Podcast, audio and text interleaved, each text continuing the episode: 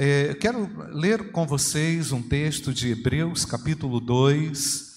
A carta aos Hebreus, irmãos, aponta para essa excelência de Jesus Cristo o tempo inteiro. Ah, nessa carta, irmãos, nós encontramos acolhimento. A carta aos Hebreus, quando você vai a ela, você é, sente realmente o cuidado, o acolhimento de Deus conosco, porque ela foi escrita para cristãos genuínos que querem perseverar, que querem crescer, que não se acomodam diante dos fatos, das situações do dia a dia, não é? Nós temos uma tendência à estagnação, portanto, essa carta nos mostra que nós podemos ser, por Deus, encorajados, não é?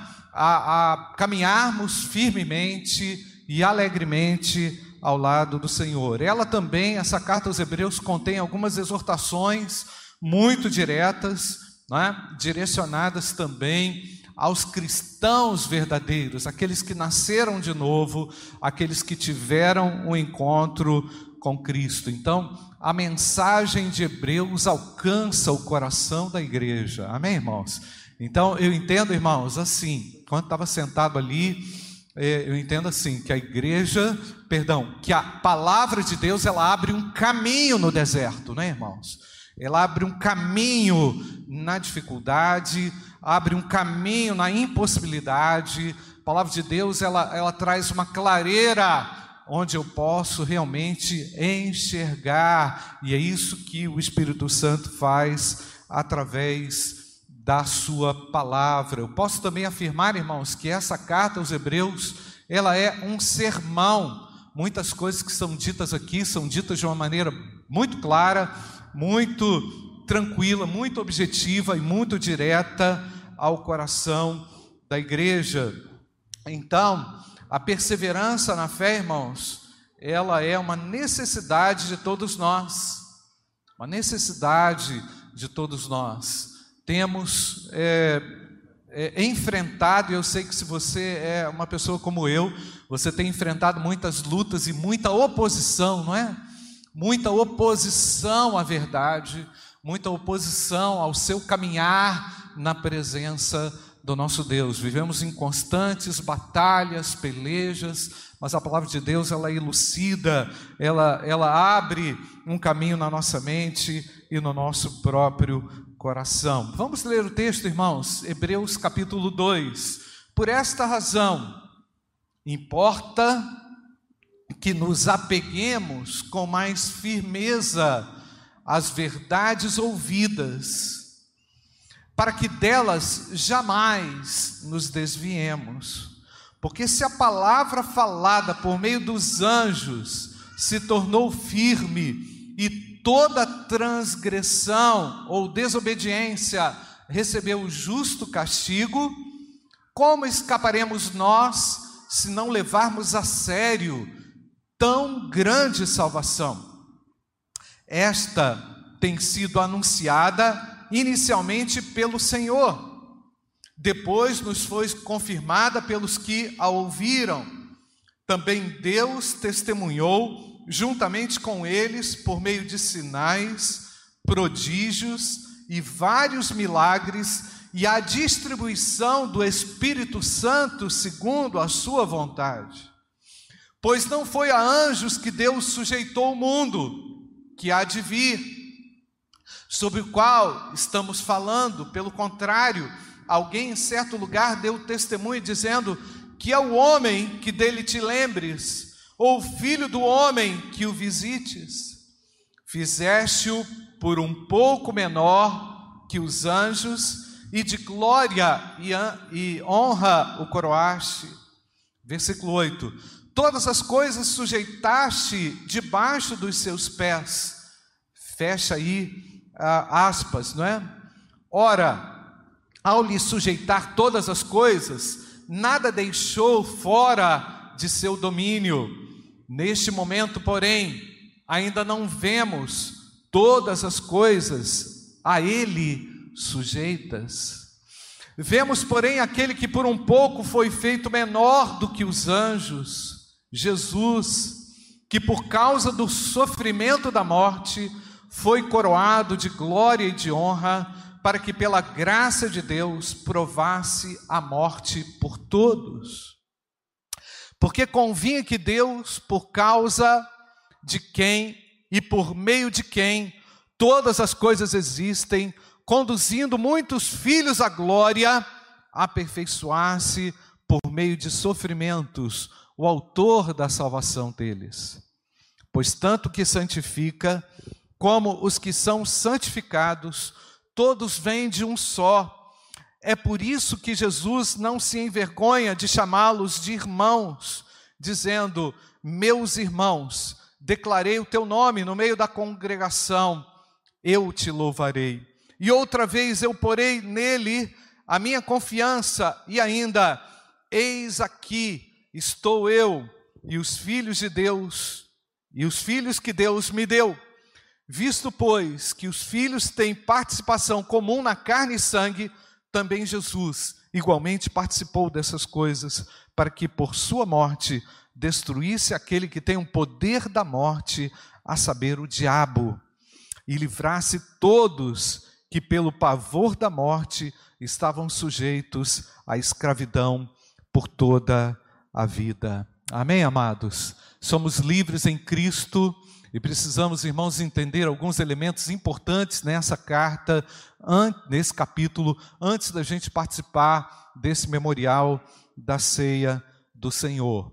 Na carta aos Hebreus, irmãos, os crentes são encorajados a darem uma resposta. As palavras de Deus, elas sempre nos conclamam a uma resposta. Deus está sempre exigindo de mim, de você, uma franca e clara resposta ao seu chamado. Portanto, o tempo inteiro o Espírito Santo de Deus trabalha por meio da palavra de Deus, por meio de circunstâncias, para que demos uma resposta positiva, aceitável a Deus.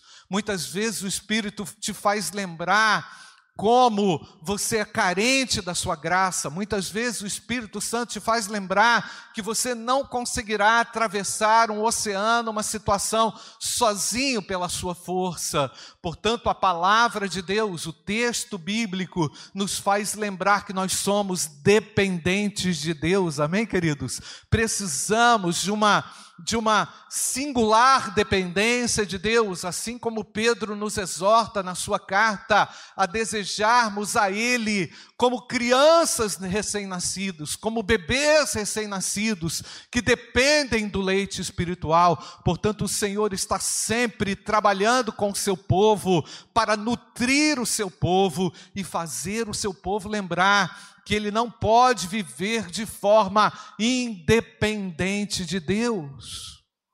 Nós precisamos desesperadamente de Deus, irmãos, para podermos dar continuidade na nossa caminhada, amém, queridos? Precisamos dele, somos o tempo inteiro provados, estamos o tempo inteiro sendo testados, avaliados, monitorados por um Deus justo e ele não faz isso porque ele quer nos cobrar, ele faz isso porque ele quer nos lembrar o quanto nós podemos ser nas mãos dele e nas mãos de Deus. Você é útil, amém ou não, queridos?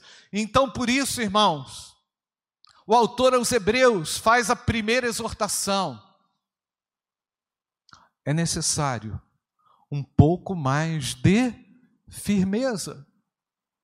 Pastor, não tenho toda a firmeza que eu gostaria, mas você pode hoje desenvolver um pouco mais de firmeza. O autor aos Hebreus exorta a igreja a sair daquela flacidez, a sair daquela a inconstância, a sair daquela fragilidade, onde muitas vezes somos colocados por nós mesmos como vítimas de uma situação. Ninguém é vítima, os filhos de Deus estão reféns do amor dele. Amém ou não, igreja? Então, meus queridos, somos guiados pelo Espírito Santo, mas para a gente poder ter uma compreensão plena disso, nós precisamos empreender mais firmeza, um pouco mais de convicção. Então, a nossa fidelidade a Deus não pode ser só desenvolvida na hora do sufoco. Ah, pastor, estou no maior sufoco. Então, naquele sufoco, você chega perto de Deus. Não que Deus não te ajude no seu sufoco, Ele te ajuda no seu sufoco, mas Ele quer constância, Ele quer que você, a partir de passos dados na direção da firmeza, torne-se cada dia mais firme. Amém ou não, queridos? Portanto, meus amados, nós vivemos numa geração que não tem firmeza para nada, que ah, relativiza tudo, que desconstrói tudo, mas a palavra de Deus nos fala para retornarmos a uma caminhada marcada pela firmeza, e Cristo é uma rocha firme, amém ou não, queridos? Nós devemos alicerçar a nossa vida em bases sólidas. O texto que estamos estudando, né, Alcimar, na escola bíblica dominical, texto de 1 Pedro nos fala dessa grandiosa firmeza. E lá, irmãos, o texto até nos aponta como pedras vivas diante de um cenário de instabilidade, diante das fragilidades humanas, diante dos questionamentos, diante das situações que querem nos abalar, que querem abalar você, qual é a sua resposta? Você tem a habilidade, a capacidade de dar uma resposta segura Estamos firmados na rocha, amém, queridos? E precisamos desenvolver ainda mais firmeza. Ah, pastor, já estou firme. Meu amado, ninguém é, está numa situação de tanta firmeza que não possa ficar mais firme. É por isso que ah, o autor diz que a firmeza, irmãos, vai, vai produzir, certamente, irmãos, uma atitude confiável diante dos homens. Certamente você em casa recebe notícias, certamente você no seu trabalho ouve ah, muitas coisas. O que é que vai garantir a nossa estabilidade diante de tantas coisas, irmãos? É saber que estamos crescendo gradualmente em firmezas, em convicções, sem medo de professar a nossa confiança naquele que doou a sua vida por nós. Irmãos, se nós estamos aqui, quero lembrar, foi pago um alto preço, e Jesus pagou aquele alto preço por sua firmeza e determinação, por sua segurança nas promessas de Deus, na direção do Espírito Santo na vida dele. Apesar de ter passado por, um, por, uma, por, um, uh, por uma questão tão delicada e tão complexa que foi o próprio julgamento dele, Jesus não abriu sua boca porque ele estava firme no caminho. Amém ou não, queridos? Portanto, meus amados, nós precisamos dessa firmeza, precisamos almejar essa firmeza. Sabe por quê? Aquele que é firme reclama menos. Aquele que é firme resiste mais. Aquele que é um pouco mais firme encontra razão na provação. Ah, eu estou sendo provado. Ah, a minha fé, a minha, a, a, a, as, as minhas convicções estão sendo colocadas à prova. Mas qual é a minha resposta? A minha resposta é que hoje eu estou um pouco mais firme do que ontem. Amém, queridos? E assim eu consigo atravessar. Tem alguns crentes que desistem, irmãos, da caminhada, porque percebem que não conseguem evoluir gradualmente. Eles pensam que o cristianismo é como aquela caixa d'água de mil litros virada em cima dele de uma vez. Não, é o conta-gota, é no dia a dia que Deus vai nos dando, irmãos, firmeza. A Sua palavra é eficaz e poderosa e ela é capaz de dar firmeza a você. Aonde você tem buscado firmeza? Em si mesmo aonde você tem buscado firmeza na sua capacidade de lidar com o imprevisto, nas suas habilidades naturais, na sua formação. Tudo isso é importante, nada disso se exclui, mas se a sua firmeza não estiver em Cristo, o seu crescimento é questionável. Percebe, irmão? Seu crescimento espiritual é questionável. Resista, meu irmão. Não brinque com fogo. Certamente você pode se queimar, a razão de ser um pouco mais firme é porque também Deus já nos tem falado de muitas formas. Deus tem falado com a igreja, sim ou não, igreja? E por causa disso, e por causa do testemunho dos anjos, e por causa dos sinais, e por causa dos milagres, e por causa de tantas coisas que foram feitas na história, que foram realizadas na história da salvação e na minha história pessoal, eu posso me tornar um pouco mais firme. Então, diante, meus queridos, meus queridos, do memorial da ceia do Senhor, firme um pacto com Deus, Senhor, eu quero estar um pouco mais firme hoje. Amém ou não, queridos? Tome essa resolução, ofereça essa resposta a Deus, porque se você não estiver firme, meu amado, você pode cair, você pode fracassar, você pode errar, mais ainda, não é, irmãos? A firmeza vai garantir a sua estabilidade. O vento sopra, mas o servo de Deus está firmado em Jesus Cristo, o Filho de Deus. Segundo lugar que eu quero destacar aqui, irmãos, o autor aos Hebreus nos faz lembrar que eu tenho que levar a sério a salvação que eu recebi de Jesus Cristo, o Filho de Deus. O texto nos diz porque se a palavra falada, versículo 2, volta aí, Mariana, porque se a palavra falada por meio de anjos se tornou firme, e toda transgressão ou desobediência recebeu o justo castigo, como escaparemos nós se não levarmos a sério? Presta atenção, se não levarmos a sério tão grande salvação. Esta tem sido anunciada inicialmente pelo Senhor e depois nos foi confirmada pelos que a ouviram. Também Deus testemunhou juntamente com eles por meio de sinais, prodígios, vários milagres e a distribuição do Espírito Santo segundo a sua vontade. Então, meus queridos, o autor aos Hebreus faz a seguinte reflexão, apresenta a seguinte reflexão: lembre-se de onde vocês vieram. Esse é o momento, irmãos, de nós nos lembrarmos com, certa, com certo temor e tremor de onde nós saímos, do que Deus realizou. O Senhor foi lá naquele momento mais terrível da sua história, te tirou daquela vala, daquele charco de lodo, te limpou e te apresentou diante de Deus, limpo e lavado no sangue de Jesus. Como que iremos nos apresentar agora diante do memorial da ceia do Senhor?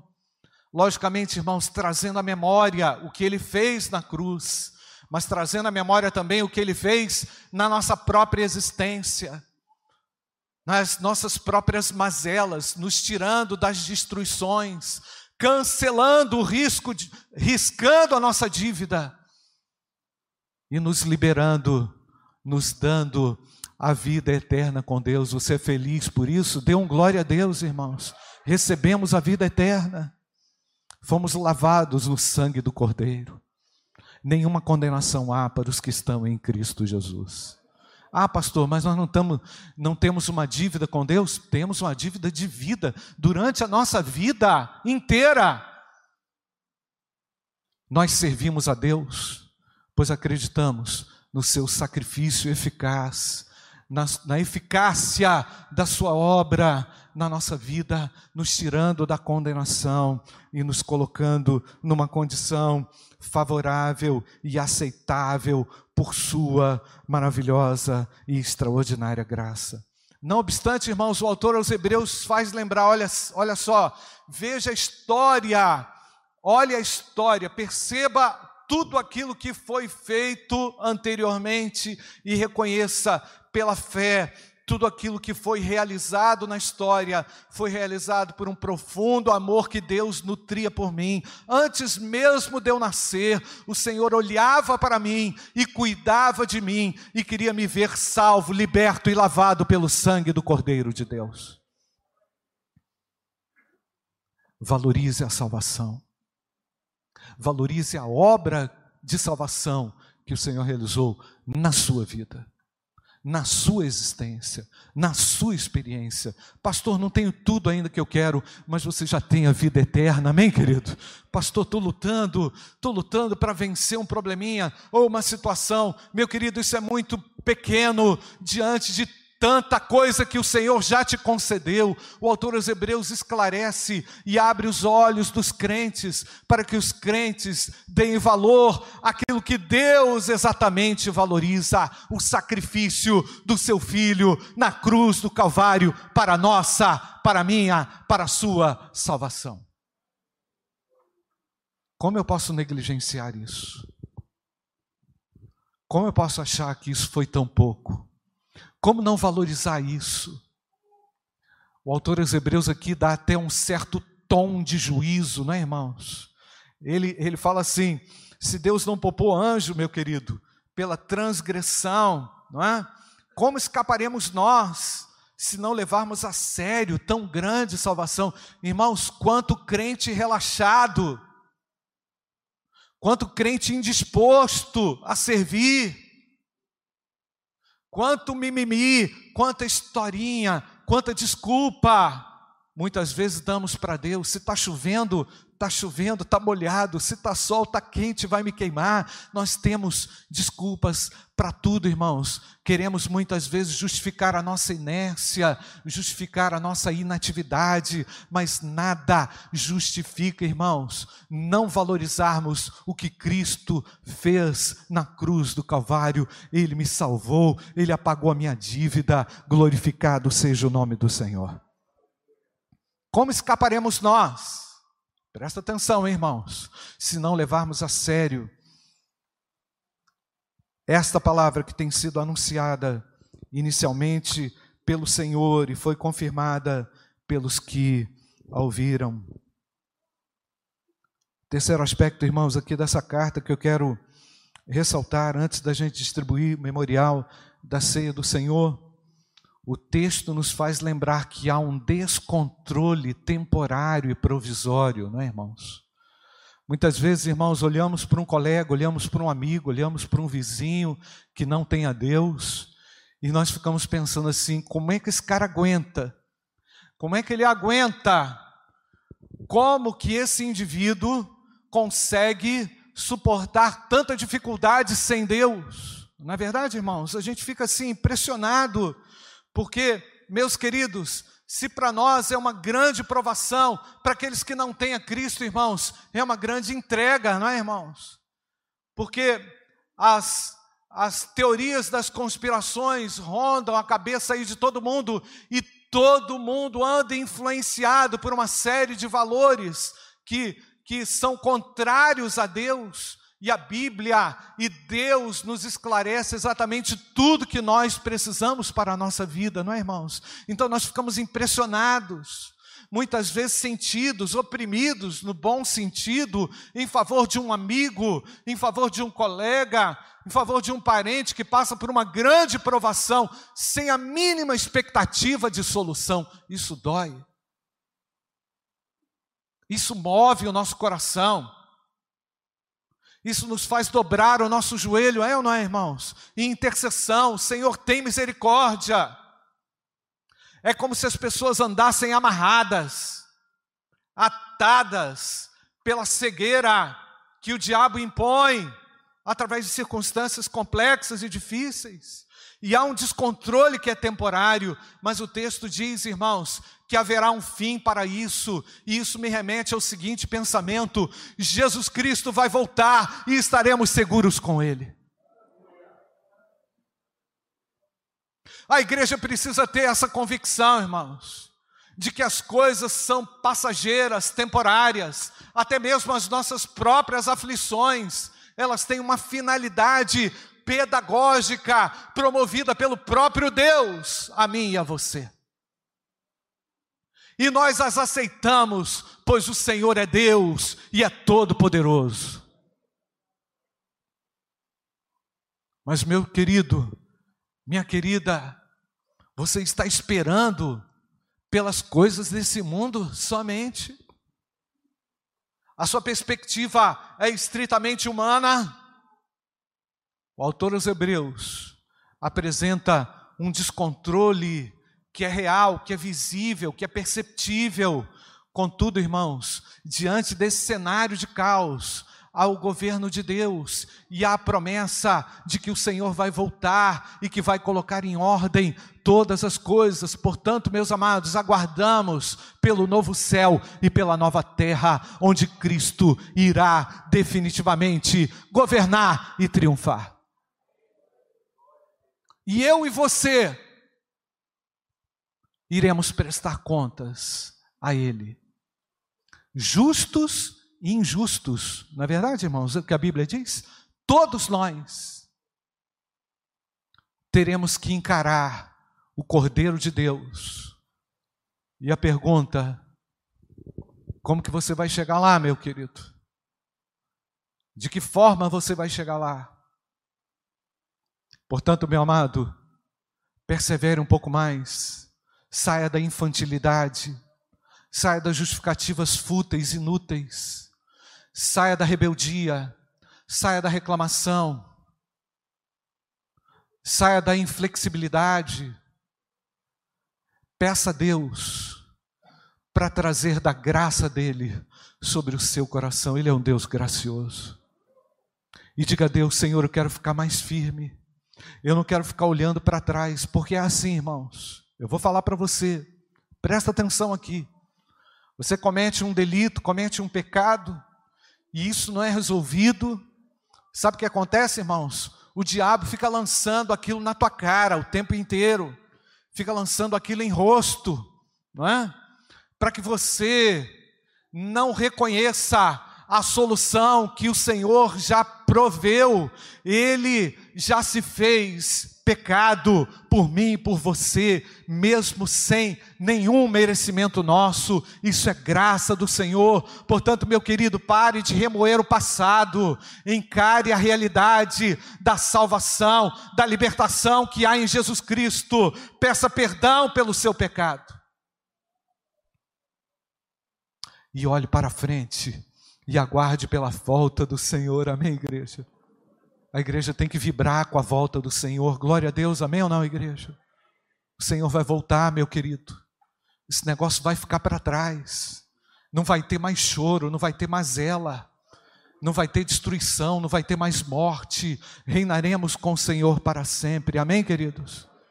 Igreja, acorda para a esperança real que há em Jesus. Ele é o nosso Salvador. Ah, gente, o que, que você está querendo demais? O que, que você está querendo além daquilo que você já recebeu, meu amado? O que, que você está reclamando? O que, que você está chiando aí?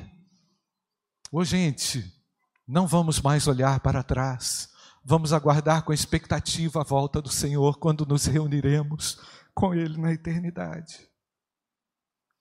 Irmãos, quando o texto fala que há um descontrole temporário, quando o texto fala que há uma desordem na humanidade, que há uma desordem nos relacionamentos, que há uma desordem na mente humana, que não há, não existem perspectivas claras, tão claras assim.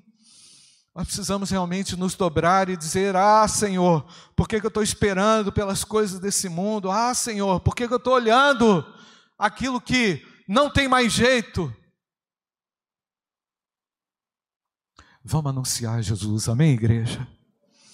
Podemos sim aguardar pela fé a volta do Senhor Jesus, o retorno dele para nos restaurar todas as coisas e para fazer novas todas as coisas, porque a calamidade já tem um fim decretado pelo Senhor Jesus na Bíblia.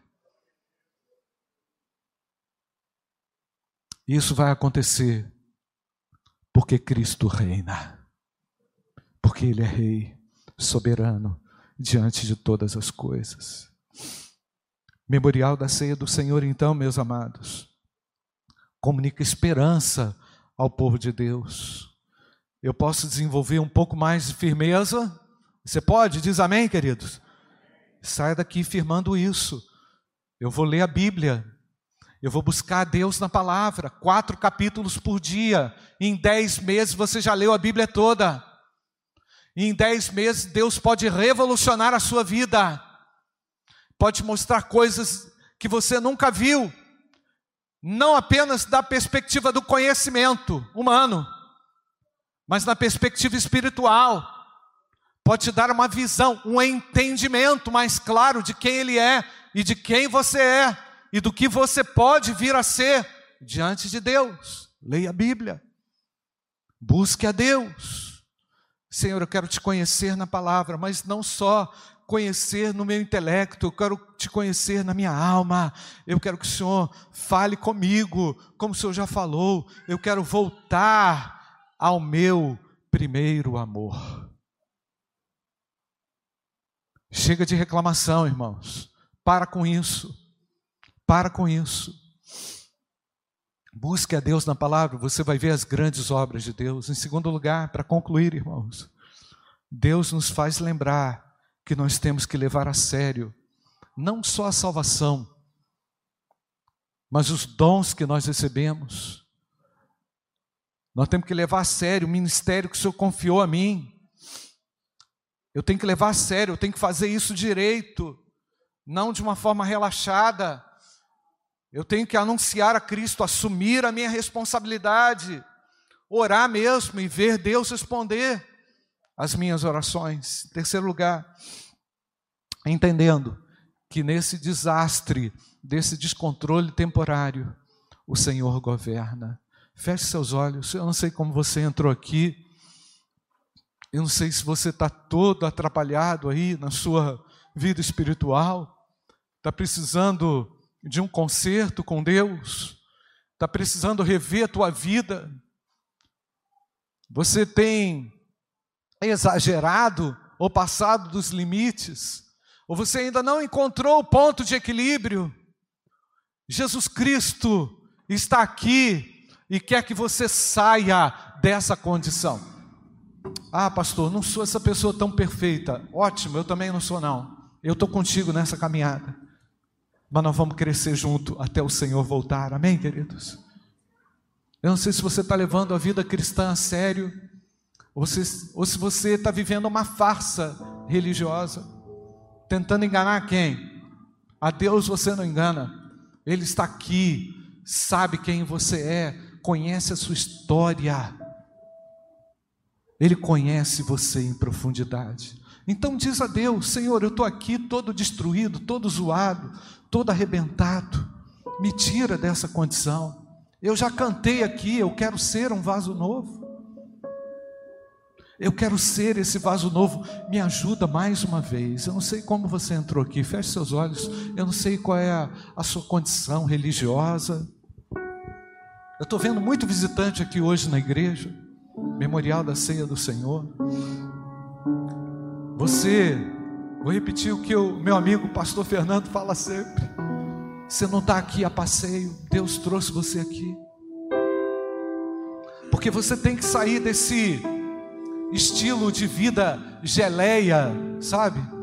Molenga, para uma posição de firmeza espiritual. A sua firmeza, meu querido, ainda que ela seja um pouquinho mais, ela vai causar um grande impacto, porque Deus vem com tudo.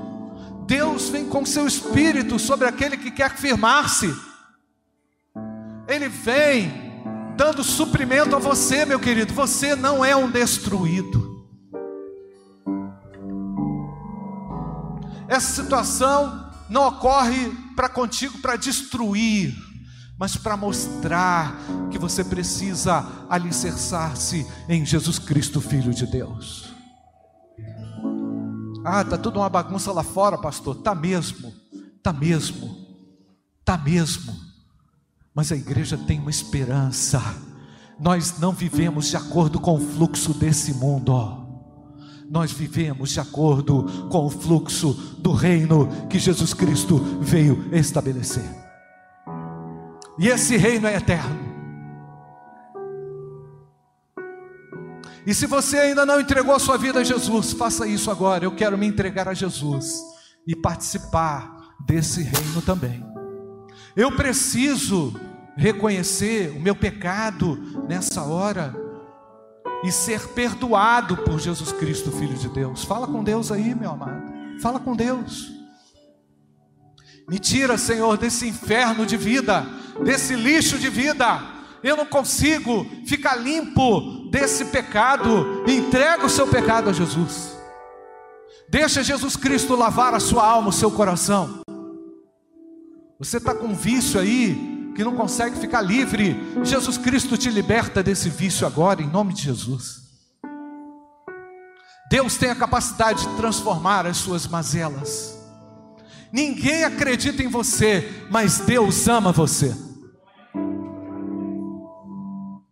Você é um desacreditado, mas Jesus Cristo está te fazendo lembrar: eu morri na cruz por você.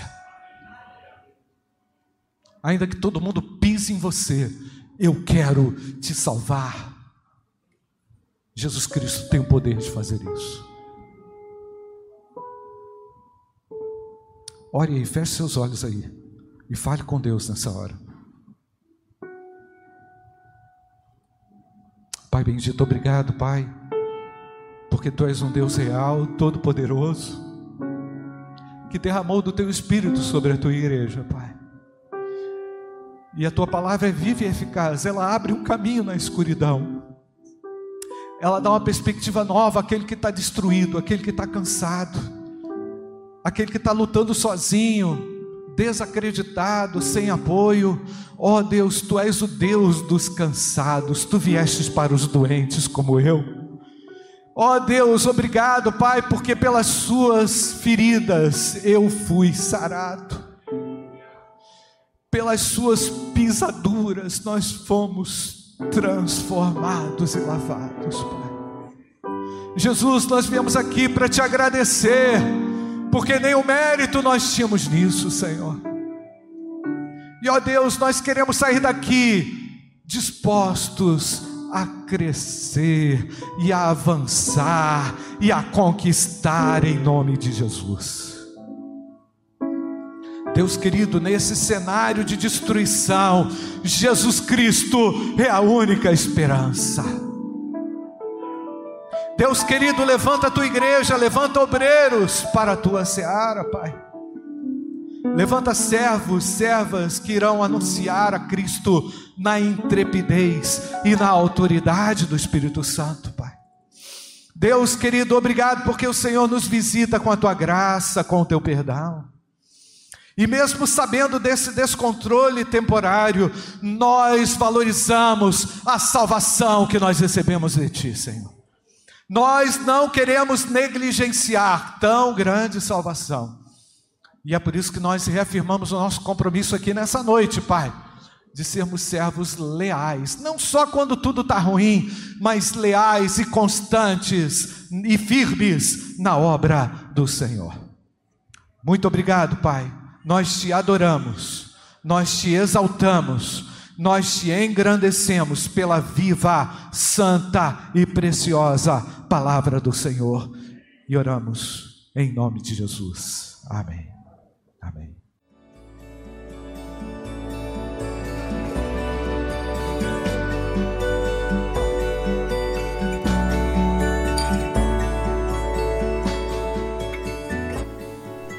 A Igreja Batista do Bom Retiro tem plena convicção de que a palavra de Deus é poder para salvar e transformar vidas.